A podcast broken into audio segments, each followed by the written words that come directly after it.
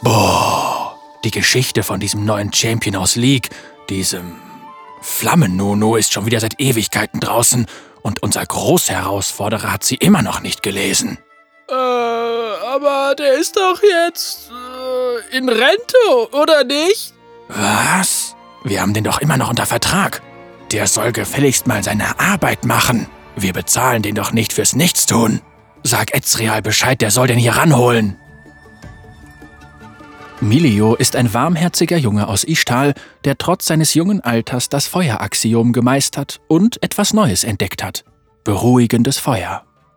Mit seiner neuen Kraft will Milio seiner Familie dabei helfen, aus der Verbannung zurückzukehren, indem er sich den Juntal anschließt. Genauso wie seine Großmutter damals. Nachdem er durch die Dschungel von Ishtal bis zur Hauptstadt Ishaokan gereist ist, bereitet sich Milio nun darauf vor, sich dem Vidalion zu stellen und den Juntal anzuschließen, ohne sich der ihm bevorstehenden Prüfungen und Gefahren bewusst zu sein. Milio kommt aus der Region Ishtal, nimmt im Spiel die Rolle des Supporters wahr und das ist seine Hintergrundgeschichte. Milio die schützende Flamme. Milios Geschichte begann vor Generationen mit seiner Großmutter Lupe und ihrer Zwillingsschwester Lune, zwei Elementarmeisterinnen, die jeweils ihre Erd- und Feueraxiome miteinander verwoben, um die Prüfungen des Vidalion zu meistern und sich den Juntal anzuschließen. Doch nachdem Lune dabei erwischt wurde, wie sie sich gegen die Juntal verschwörte, wurden beide Schwestern für ihre Verbrechen verurteilt und als Zwillinge bestraft. Lupe wurde in die trostlosesten Weiten von Ishtal verbannt, während Luné völlig verschwand und somit schwand auch der letzte Rest von Lupes Vertrauen. Als Milio geboren wurde, hatte seine Familie bereits alles getan, um das Beste aus ihrem neuen Leben zu machen. Er kannte nur Liebe und Freude, und für ihn war das Leben im Dorf das Paradies. Was konnten sie mehr wollen? Als Milio alt genug war, versuchte Lupe ihrem Enkel die Axiomata zu lehren. Wo der Rest ihrer Familie versagt hatte, zeigte Milio vielversprechende Ansätze und Interesse an den Elementen, hatte aber Schwierigkeiten, die Bedeutung der Regeln und Disziplin zu verstehen. Enttäuscht gab Lupe die Hoffnung auf und brach Milios Lehre ab. Milio jedoch lernte selbstständig weiter. Da er keine Anweisungen mehr von seiner Großmutter bekam, ignorierte er alle Einschränkungen, an die er sich hatte halten sollen. Während er die Natur selbst studierte, stellte er intuitiv seine eigenen Regeln auf und meisterte irgendwann das Feuer. Das einzige Axiom, das seine Großmutter ihn nicht lehren wollte. Aber etwas störte Melio am Feuer. Musste es so zerstörerisch sein, vor allem wenn er überzeugt war, dass es zu mehr fähig war? Eines Nachts offenbarte sich die Antwort, als Milio dem Schein der Sommerglühwürmchen nachjagte. Sie führten ihn zu einer der Jägerinnen des Dorfes, die verletzt war und sich nicht bewegen konnte.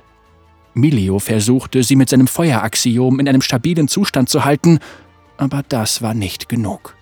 Da er wusste, dass der Heiler des Dorfes zu weit entfernt war, versuchte er verzweifelt, das Axiom in eine heilende Kraft umzuwandeln. Als er seine Hände auf den Bauch der Jägerin legte, um die Wunde zu versorgen, fühlte er eine leichte Wärme. Sie war so vertraut und beruhigend, als würde er ihre Seele berühren, ihre innere Flamme. Dann fing Milio an, dieselbe Flamme in sich selbst zu spüren. Er konnte sie in den Bäumen spüren, in den Blättern, als würde jeder Teil des Dschungels wie ein warmes Lagerfeuer zum Leben erwachen. Er konzentrierte all seine Energie auf dieses Gefühl und nutzte die Lehren der Natur, um dieses Feuer zu erschaffen. Was daraus entstand, war eine Kreatur, klein und schüchtern, mit weiten, freundlichen Augen. Milio setzte sie auf die Wunde der Jägerin und fühlte, wie die Kreatur, seine innere Flamme, sie von innen heraus heilte. In jener Nacht hatte er ein völlig neues Axiom entdeckt, das er liebevoll beruhigendes Feuer nannte. Milio rannte nach Hause, um seiner Familie zu zeigen, was er getan hatte. Vor ihren Augen erschuf er eine weitere beruhigende Flamme, die freudig in seiner Handfläche tanzte, sein Fuemigo, und seine Familie jubelte. Großmutter Lupe hingegen beunruhigte dieser Erfolg.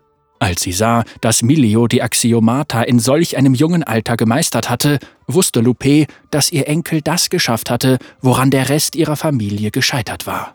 Mit seinen Fähigkeiten konnte er sie endlich aus der Verbannung an ihren rechtmäßigen Platz unter der Herrscherkaste von Ishtal zurückholen.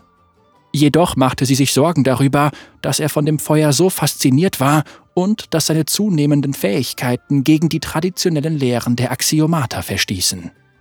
Nichtsdestotrotz setzte Loupé alles auf ihre letztmögliche Rettung. Sie konzentrierte sich allein auf Milio, während sie seine Fähigkeiten förderte und ihn darauf vorbereitete, seine Heimat zu verlassen, nach Ishaokan zu reisen und sie schließlich von der Last der Fehler ihrer Schwester zu befreien. Milio fühlte diese Last auf seinen Schultern und der Gedanke, alleine sein Zuhause verlassen zu müssen, machte ihm Angst. Doch da Milio seine Familie mehr als alles andere liebte, würde er den Mut aufbringen, wenn sie dadurch glücklich werden würden. Zur Vorbereitung auf die Reise fertigten er und seine Großmutter einen besonderen Rucksack, den Milio seinen Ignashito nannte, in dem er seinen feurigen Fuemigo unterbringen konnte. Schweren Herzens und mit einem breiten Lächeln ließ Milio mit nur zwölf Jahren sein Dorf zurück, nur mit seinem treuen Ignashito und neuer Kleidung ausgestattet, die seine Familie ihm gemacht hatte. Er reiste durch ganz Ishtal, bahnte sich seinen Weg durch den Dschungel, zeltete unter den Sternen und fand auf dem Weg Freunde. Währenddessen schickte er regelmäßige Briefe mit Details über seine aufregenden Abenteuer nach Hause.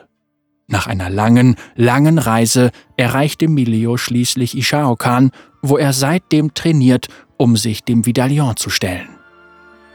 Der Junge mit den beruhigenden Flammen hat das Interesse vieler Leute geweckt, darunter auch Lunet, die zurzeit unter der Stadt gefangen ist und auf ihre Zeit wartet. Selbst Milio hört das Flüstern, das ihn durch die Stadt begleitet, aber er konzentriert sich darauf, sich den Juntal anzuschließen und seine Familie stolz zu machen. Na also, geht doch!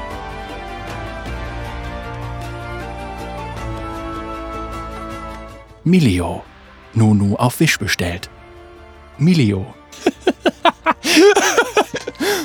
Milio, Nunu aus dem Vulkan ohne Yeti. Milio, der junge Brand. Milio, die Kreu Milio, die Kreuzung aus Kiana und Nunu. okay, los geht's.